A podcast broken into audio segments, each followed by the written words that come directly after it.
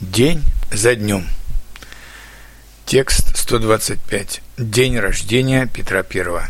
9 июня 2014 года. Сегодня в России отмечается день рождения Петра I.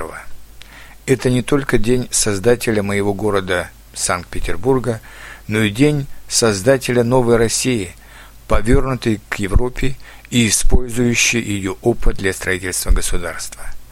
Россия до Петра – большое, но достаточно архаичное полувосточное государство, где и суд, и парламент, и местная власть – все было в зачаточном состоянии, и все зависело от одного человека-царя.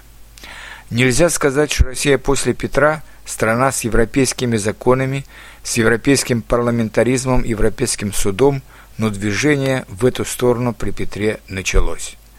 При Петре Россия, наконец, получила выход к Балтийскому морю, построила флот, реформировала армию, победила непобедимое до тех пор войско шведского короля Карла XII и стала одним из сильнейших и авторитетных государств Европы.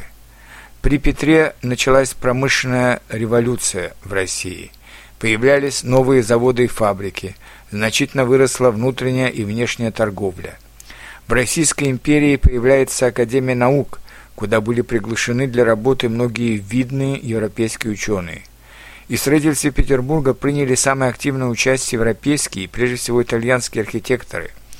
Поэтому Петербург стал самым европейским и самым красивым городом России, а может быть и всего мира. Конечно, были и недостатки – Длительная война со Швецией потребовала многих жертв, что вызвало временную убыль населения. Строительство Петербурга в болотистой местности устья Невы тоже приводило к многочисленным смертям.